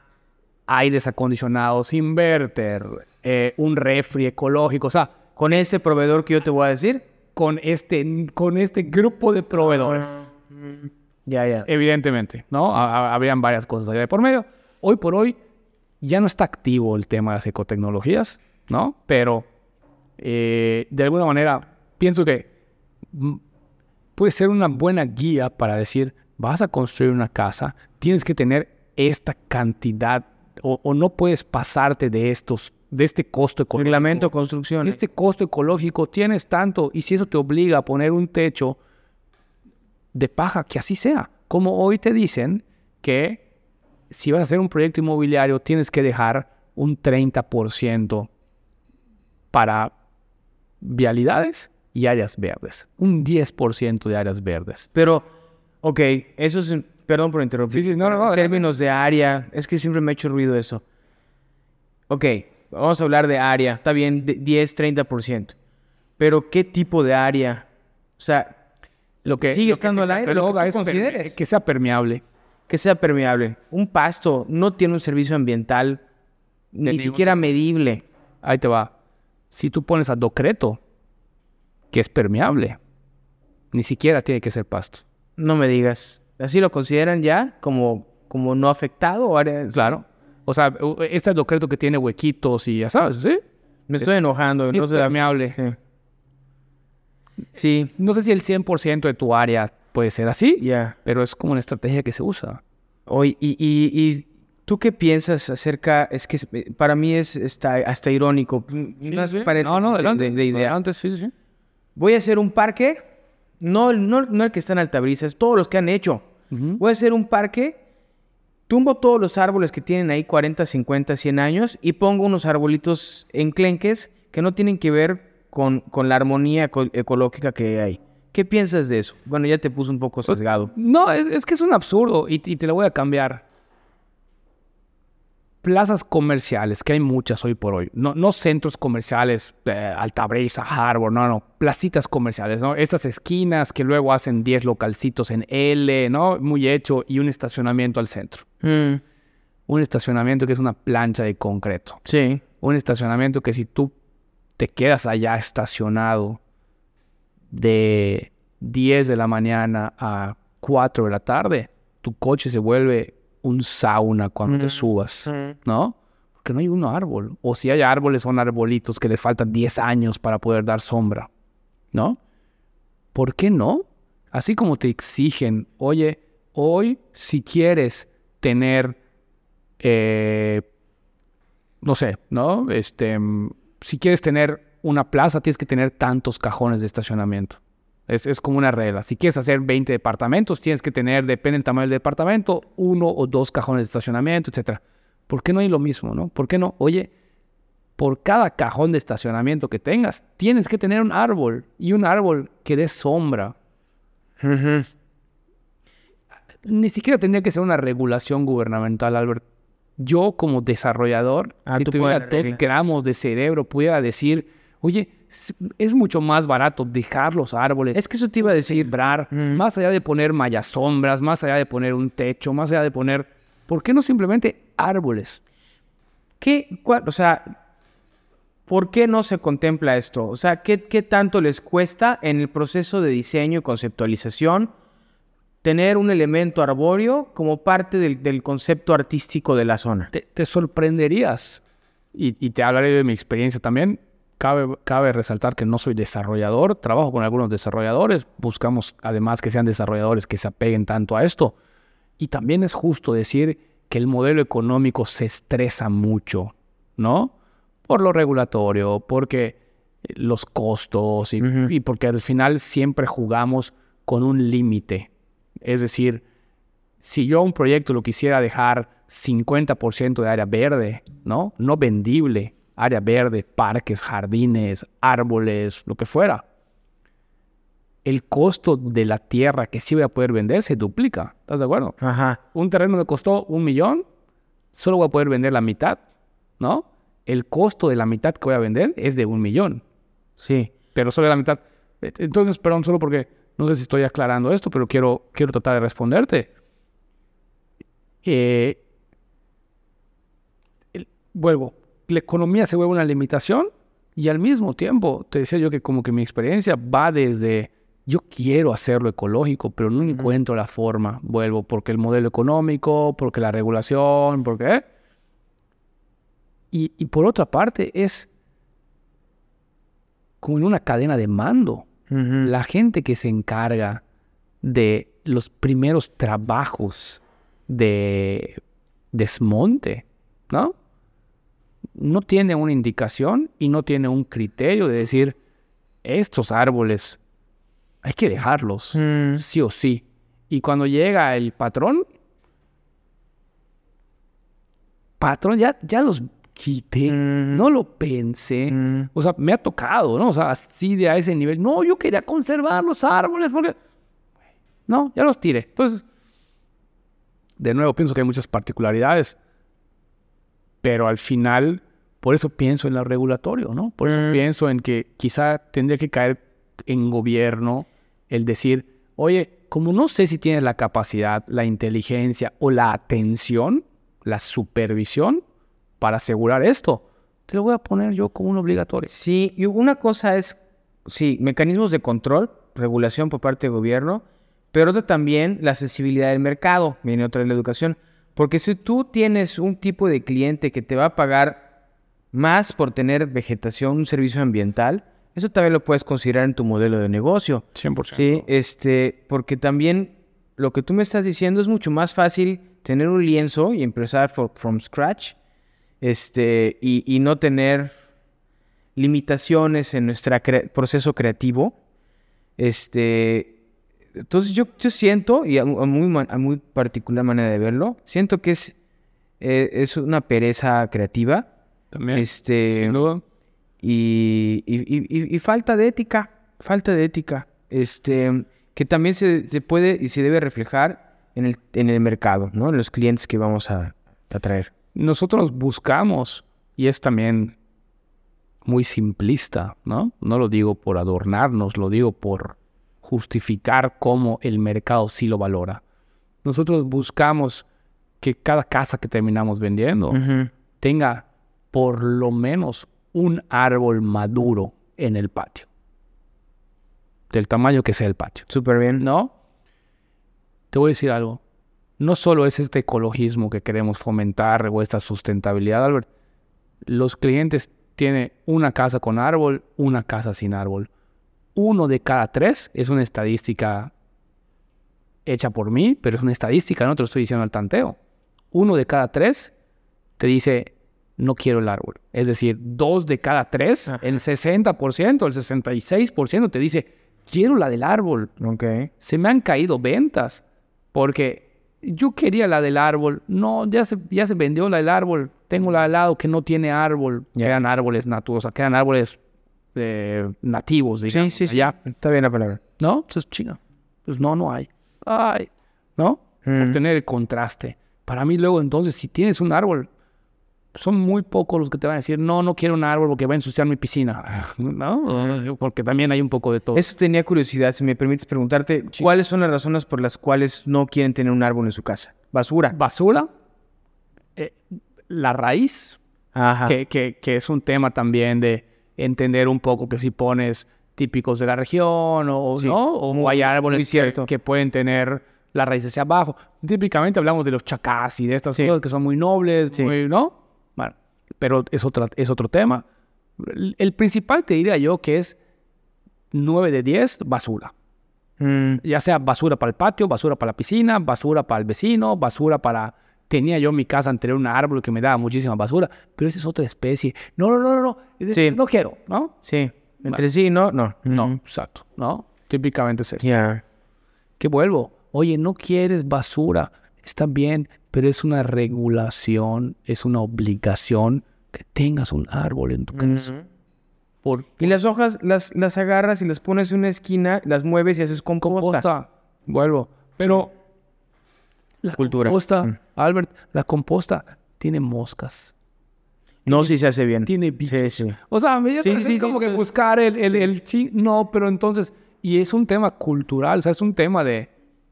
No sé, ¿no? Puedes escuchar a, a- a alguien y que generacionalmente tiene estos estigmas clavados de que... Porque piensa que la composta es la basura que yo iba a quemar, ¿no? Mm. Es de mi composta. No, espérate, tiene que ser cierto tipo específico de... y tal. Pero bueno. Este.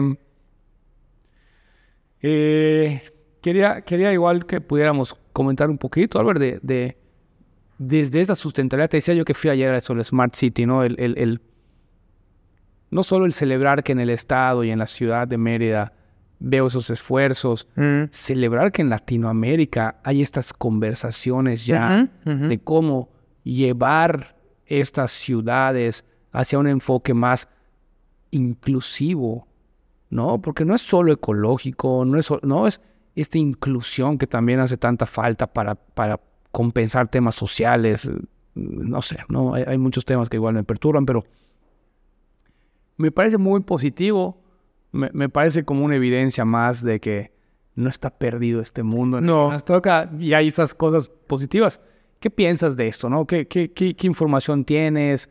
Eh, quizá en general, no sé si tienes Mm. información de, de temas locales, no necesariamente de lo de Smart City, sino de, de esta mirada de las ciudades hacia el futuro Claro. y de cómo podemos ser más sustentables. Sí, aquí podemos decirte que es eh, la educación y la sensibilidad, yo creo que es más sensibilidad que se ha, eh, se ha propagado infecciosamente con las redes sociales, mucho de esto, eh, y, y- y esa sensibilidad ambiental que también se ve eh, replicada en, en sensibilidad de, de LGBT y todo esto sí, también, sí, es un síntoma de un cambio, si bien agresivo o no, pero, pero, pero necesario e, e- e importante, e inevitable.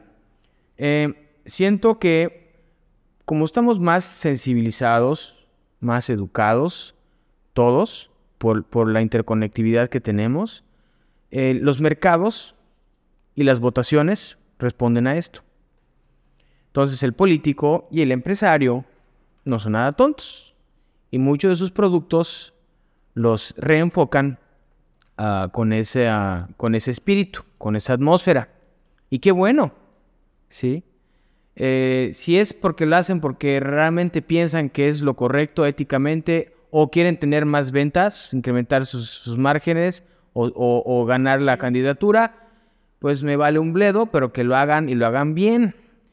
Eh, y aquí es donde entra la sociedad otra vez, que esté informada y que, y que es que el mexicano, bueno, aquí entro en otro tema, el mexicano usualmente es complaciente y callado. El hecho de que el vecino esté haciendo música a las 3 de la mañana y no digamos nada porque ya se va a acabar, no debe ser. Tienes que reaccionar, Sí. porque va a seguir pasando y va a seguir pasando peor. Quéjate con el vecino, quéjate con el político que no te cumplió, quéjate con la empresa que, que- que está tirando aguas negras en donde sea. Te, te lo pongo en una óptica empresarial. El que seamos, eh, eh, dijiste, complacientes y callados, ¿no? Sí. ¿No? Estén. También hace que te sientas sin el compromiso de cumplir. Volvemos probablemente a esta tragedia de los comunes. Si Albert escucha música hasta las 3 de la mañana, yo voy a quemar basura en mi casa. sí, me gané ese, No. ese permiso, ¿no? ¿Es qué? Ey, o sea, Sí. oye, o si Albert tiene un perro que ladra, Mm, porque así son los perros, o un gato que brinca a mi jardín, o, ¿no? Ah, pues yo tengo derecho de estacionarme en la puerta de su casa, o de poner música, o de, ya sabes. Y se multiplica el caos. Y, y, y- y, obvio, ¿no? O sea, se vuelve... Entonces, es sin duda el, el- en el tema empresarial que te quería yo plantear es, bueno, si ya vi que no le exijo al gobierno, ¿no? Cuando me exigen a mí, es injusto, Ujú. ¿no? Sí. Cuando le exiges a alguien, Mm. es injusto. Sí. Entonces, eres un mal jefe, o eres una mala empresa, o eres, ¿no? Y, y de nuevo, ¿no? En un, en un acuerdo social, vecinal, eh, laboral, tendrían que estar, esto espero, esto ofrezco, veamos que se cumpla, ¿no? Y, y cuando no se cumple, ¿qué pasa? Cuando tú no pagas tus impuestos, ¿qué pasa? Cuando cometes una infracción, hay una multa, hay una... Consecuencias. Consecuencias. Cuando el gobierno no cumple, ¿qué consecuencias hay? ¿No? Para mí, eh, eh, vuelvo, llevémoslo a lo vecinal, llevémoslo a corrupción, llevémoslo a lo empresarial. cuando, bueno, es que no sé, puede ser bidireccional, ¿no? Te voy a plantear que si un empleado no cumple, tiene una oportunidad, Mm. dos oportunidades, tres oportunidades, Sí. cuatro. Cuando tú no pagas una quincena, te linchan. Y para mí tienen todo el derecho, ¿ah? Porque, porque Sí. meterte con el, con, el, con el sustento, con la remuneración de alguien es de lo más delicado que hay, Sí, ¿no? sí. Pero si un empleado no cumple al 100 con sus objetivos, tiene derecho a cobrar el 100% de su quincena, porque la ley te obliga. Mm, Si tú sí. pretendes descontarle a un colaborador tuyo parte de sus ingresos porque no cumplió con los, con los acuerdos, con sus objetivos, Albert, no puedes, ¿no? Te- te- entonces, te das cuenta de ese desequilibrio Sí. y probablemente, ¿qué fue primero, el huevo o la gallina, no? ¿Qué fue primero, el, el empresario, entre comillas, el jefe abusivo que, que se aprovechó de que un día llegaste tarde porque hubo tráfico para descontarte, ¿no? Sí. O, o qué fue, como no te puedo descontar, pues llego tarde y me vale, man. Pero ese sistema que acabas de decir de, de la no consecuencia o absoluta consecuencia eh, es la que pe- es permisiva para que sigamos siendo no preparados, no puntuales, este, 100%. no bien informados, no bien educados, no, no siendo específicos con los acuerdos. Este, y, y sí, o sea, se, se ve en, en- en todos lados y en, muchos, en muchas veces, lamentablemente, ¿no? Y yo creo que o sea, debemos ya también de parar de decirle, no, pues fue culpa del gobierno, fue culpa del presidente. No, fue nuestra culpa. Son, somos nosotros culpables de lo que nos pasa, al final de 100%. cuentas. Y un, un ejemplo que te puedo poner, mi papá. El otro día, Que por cierto, no creo que se acuerde de mí, pero saludas. Mi Ok. maestro, siempre la, la mitad de los que, me llaman se acuerdan de mi papá. Claro que le digo. Es más, voy a pasar el video. Bueno. Este, y me dice, me llamó mucho la atención, hijo, porque él me inculcó esto desde un inicio. Por eso estoy igual de loco. Que una persona le, le dijo, bueno, mi papá le dijo, oye, ¿por qué tiraste la basura en la calle? Y con total seguridad le dijo, porque eso es labor del gobierno. ¿No? Cuando todo es de todos, ¿no? El gobierno tiene cierta responsabilidad, pero es, es, es tu calle, es tu jardín, y eso de que esté normalizado, que sea parte del paisaje, el plástico, en la, eh, no debe ser, Iván, ¿no? Este, híjole, ¿sabes cuántas campañas hice de recolección en la reserva? Poníamos un letrero, no tire basura aquí, al día siguiente tiraban enfrente. Mira, es, es, es increíble.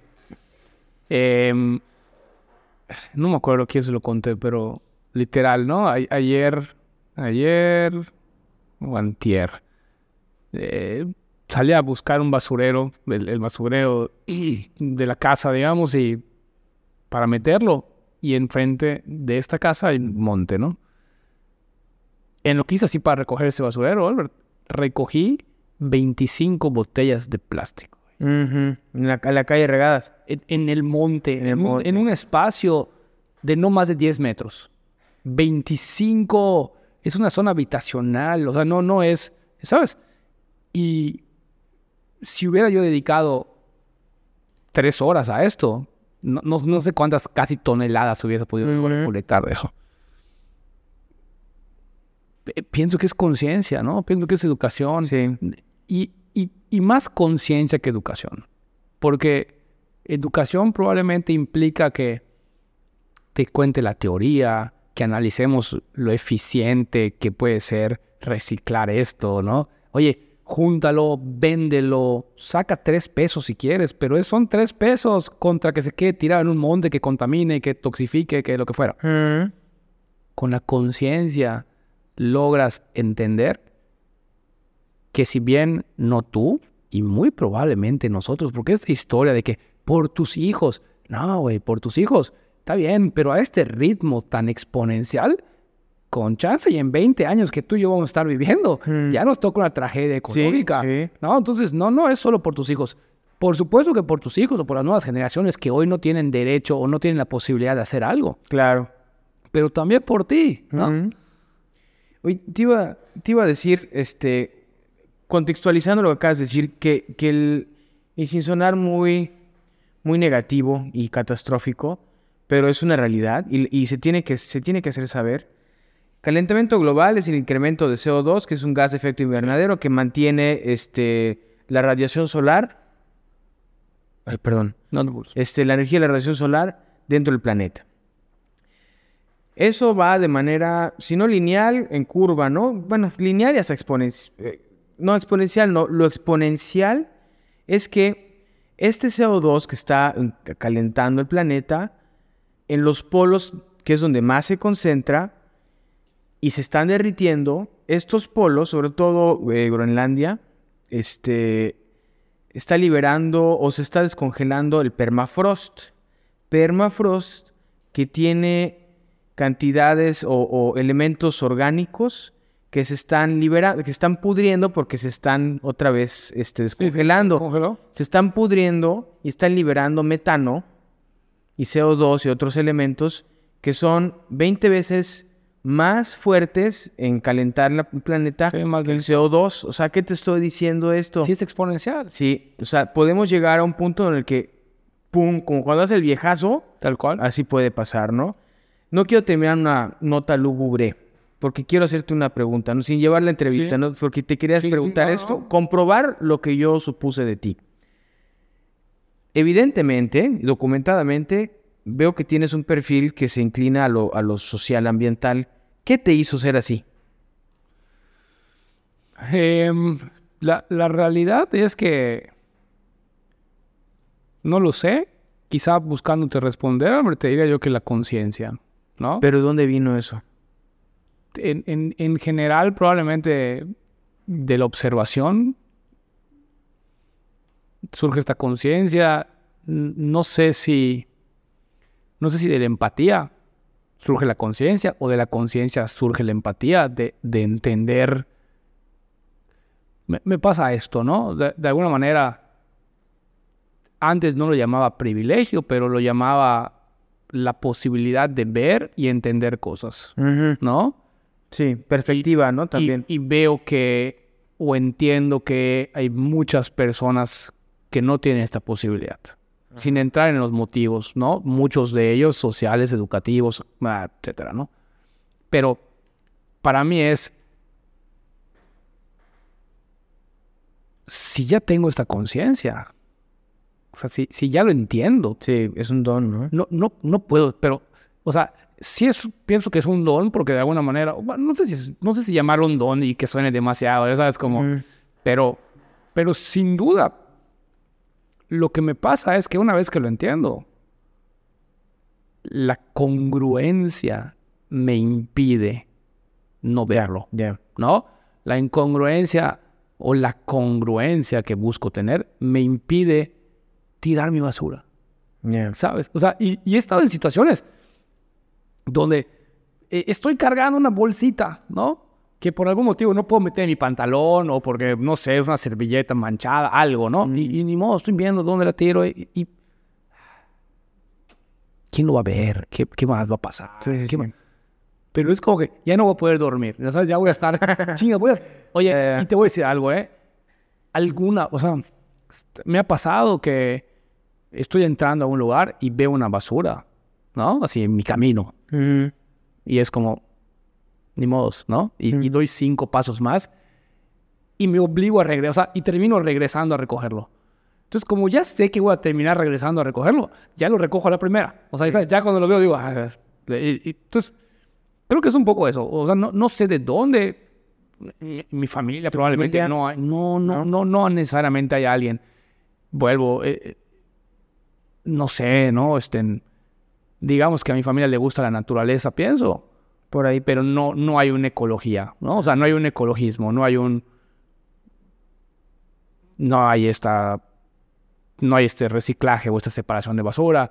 Por allá algunas partes de mi familia sí, pero no te puedo decir que de allá lo aprendí como quizá tú me dices, oye, mi papá fue el que me... Ujú. No, la, la verdad es que... Oye, y te, y te digo algo, ¿ah? De repente también es reciente. O sea, te digo, tengo 39 años hoy, probablemente esto lo entendí hace 10, güey. O sea, ya. no, no es que desde niño sea yo. O sea, me, me pasó esto una vez, literal, tengo este recuerdo que apenas se ponía de moda, no se ponía de moda, perdón, se volvió ley que no podías tirar basura en la calle. Sí, y no tiene mucho. O sea, no, no, probablemente yo tenía, no sé, ponle que alrededor de 10 años, ¿no? O sea, eh, eh, pensamos que esto fue, o pensemos que esto fue hace 30 años. Y me acuerdo que estábamos en el coche con mi papá, yo y mi hermano Daniel, que, que es Ujú, de tu ujú. generación, y tiramos unas bolsas de chetos a la basura. Nos paró la policía, mm, correspondiente multa. O sea, la tiraron a la calle. A la calle. Ajá. Ventana del coche, así. Ah, ¿no?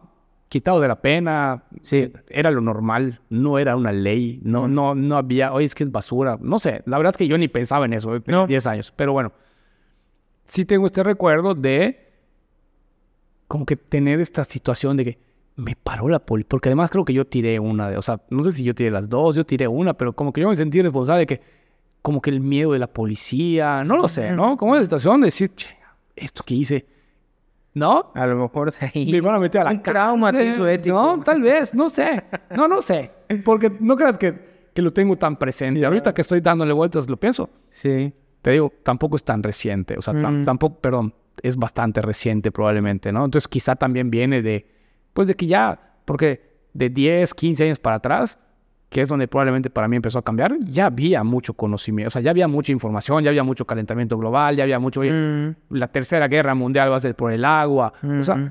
e- esas cosas me mueven porque siento que te digo, si ya lo sabes, no tienes pretexto. Sí. Y No. y no puedes escapar ya. No puedes escapar. Sí. O sea, pensar que podamos vivir una guerra, ¿no? Mm. Y que digamos en ese contexto asqueroso, horrible, que no me puedo ni imaginar de vivir una guerra y decir, neta, ¿no? Y yo me bañaba y dejaba la llave abierta 15 Mm. minutos. O sea, siento que sería demasiado pesado, ¿no? Y eso me obliga a moverme o a hacer algo. Claro. Pero bueno, no sé si te, No, no, está bien. este, satisfací tu, tu curiosidad. Albert, para, para ir terminando, porque ya 10 para las 8. Ya, ya. Dije que se iba a ir, rapidísimo. Este, pues digo, quedaron muchos temas que, que, que me hubiese gustado poder platicar. Ya sabíamos que iba a ser complejo de, de cubrir todo. Em, brevemente, ¿no? Eh, ¿Qué opinas del mercado inmobiliario yucateco, ¿no? De lo que está pasando hoy por hoy. Em, no llegué con esa pregunta preparada. Te voy a decir lo que yo he pensado, que hay mucha especulación y, y siento que so- los seres, la, econo- los seres- la ciencia de la economía retrata las emociones del ser humano de una manera modelada, ¿no? Eso es lo que hace. Y las emociones del ser humano aquí en Yucatán están, eh, eh, pues sí, están muy elevadas en este tema. Y por lo tanto, como está generando mucho en poco tiempo, y qué bueno, pero hay que tener cuidado en, en proteger la salud del negocio, porque puede ser, tú no sé, dime tú, tú estás más experto en esto, un tema de, pues, me suena y me huele a burbuja. Este, y dos, eh, el, tema de responsabilidad social, ¿no? Re- que sea equitativo y retribuible a la gente que también vive acá y también va a convivir con la gente que viene aquí a vivir. Eso creo que es importantísimo. Y, eh, y por último, y, y que es mi tema, sobre todo mi tema, es el tema ambiental. Para hacer un desarrollo, no tienes que quitar lo que hay ahí, intégralo. Hazte parte de. Mientras más nos alejemos del flujo natural de las cosas, más nos va a costar conservar nuestra vida. ¿Sí? Muy, muy sencillo. Este, entonces, eh, especulación, esa es mi palabra. Gracias, gracias, Albert. Al final, este, me, cuando me, cuando, cuando dijiste, dime tú, me, me hiciste pensar mucho en la veda del mero. ¿no? Parte de este tema de, de por qué para mí se ha vuelto tan relevante también eh, que no hayan estos proyectos que no solo no son capitalizables, que no solo son un crimen contra la gente y va en contra de, generar riqueza para todos, que es nuestra misión, porque nunca vas a poder obtener un, re- un retorno de esto. También está la parte de nos vamos a acabar a los meros, ¿no? La, la gente, por una parte, va a llegar el momento de que va a decir, en Mérida solo venden cosas que no son verdad, que no, como que esta publicidad engañosa, ¿eh? ¿no? Eh, por otra parte, nos vamos a acabar la tierra, ¿no? Pareciera que es imposible, pero es posible, ¿no? Y nos vamos a acabar al mero. Cuando te acabes la tierra, mataste a la gallina de los huevos de oro. Entonces también me preocupa eso, ¿no? Siempre digo, porque te digo, ¿no? Nuestra misión es generar riqueza para todos. Sí. Y, y, y la filosofía de la empresa es muy idealista, buscamos que sea humana. Y todo esto se encajona perfectamente bien en romanticismo y casi cursilería, ¿no? Y, y yo siempre digo que sí, sí soy idealista y probablemente, no sé si romántico o no en ese sentido, pero detrás de esto también hay una ambición, ¿no? Y porque pienso que voy a lograr más, voy a lograr más riqueza para mí Ujú. Riqueza en, en el concepto más amplio de la palabra, no es solo economía, ¿no? No es solo dinero, ¿no? Es Ujú. calidad de vida, es conocimiento, es, ¿no? Pero pienso que voy a poder generar más riqueza para mí si en el proceso de generar riqueza para mí, genero riqueza para ti, Claro. genero riqueza para la sociedad. Una sociedad más rica me va a facilitar mi camino hacia la riqueza, ¿no? Y que yo en mi camino te haga rico a ti y haga rico a las diferentes personas con las que colaboro, que confían con nosotros y demás, lo hace más sustentable, Claro. lo hace más viable, más fácil, más eficiente, ¿no? Entonces, detrás de todo este romanticismo e idealismo, hay esta parte ambiciosa, pero ambiciosa también en el buen sentido de la palabra ambición, ¿no? Que, que- que un poco para mí decir riqueza es como, ¿por qué solo riqueza, solo eres, eres ambicioso? Yo sí soy ambicioso, tiene algo de malo ser ambicioso. Hay un contexto negativo de la ambición, cuando, cuando tu ambición te justifica pasarle por encima a alguien, abusar de alguien, aprovecharte de algo, no estoy de acuerdo. Pero la ambición no necesariamente es esto. Claro, la ambición es desear, es querer y es hacer, ¿no? Este, em, me, me parece que pues se vuelve parte de esto, ¿no? Se vuelve parte de esto complejo, pero que sin duda seguiría requiriendo un análisis particular, ¿no? Sí. Yo, yo creo que no hay una burbuja, también lo comentaste. Para mí no hay una burbuja, Albert. Para mí es más bien este Financiera, digo. eh, lo, lo que pasa con el tema financiero hoy, con estas inflaciones, con los aumentos de materiales y todo, sí creo que vamos a llegar a un punto donde vamos a tener un límite, ¿no? Y quienes no entiendan este límite y logren apegarse a este límite, van a tener productos que no van a ser vendidos, Sí, tienen que innovar. ¿no? Entonces habría que ir buscando cómo ajustarlo y adaptarlo. Ya. Albert, por, por último, este, de la mano de esto, eh, de, de generar riqueza para todos como nuestra misión, les pido siempre a los, a los invitados que nos hagan a manera de recomendación, a manera de compartir una idea, algo que creas que pueda generar riqueza para todos los que nos escuchen, ¿no? Ok. Algo en mi ramo. eh, Literal, como, como hemos buscado que sea esta charla, Sí. lo, lo- lo que se te ocurra, lo que creas que, que ofrezca mayor valor, puede ser de tu rama, sin duda, puede ser cualquier cosa, no hay expectativa, ¿no? Tan Este- libre como quieras. Bueno, yo creo que el hecho de descentralizar la producción de alimentos un poquito, ¿Mm? si no genera riqueza, genera ahorro y genera resiliencia y genera eh, estabilidad. Eh, crisis van a seguir habiendo en, términos de salud, en términos, esperemos no de que, que vuelva a suceder esto y menos ambientales, que se magnifique esto, pero el hecho de, de uno empezar a descentralizar cómo uno genera, produce alimentos y cómo los, cómo los mueve en un contexto local, eh, yo estoy convencido de que el futuro tiende a eso, eh, sobre todo por las próximas crisis logísticas también y la volatilidad de, las monedas también. Entonces, la gente va a querer estabilidad, ¿no? Si, la- si el pasado te dice... Y yo creo que vamos a regresar a un tema más, más de produ- producción local. Producción local con los valores, con la idea, con las manos y con la necesidad de la gente que aquí en la península hay, ¿no? Por ejemplo, estamos también desarrollando modelos donde pueden ellos, en un contexto de privada, tener un huerto urbano, ¿sí? Donde todos los instructivos y hasta el diseño de gobernanza de esto, quién es el responsable, qué es lo que más falla, el tema humano, este, pues se diseñan para que tenga éxito este proyecto, ¿no?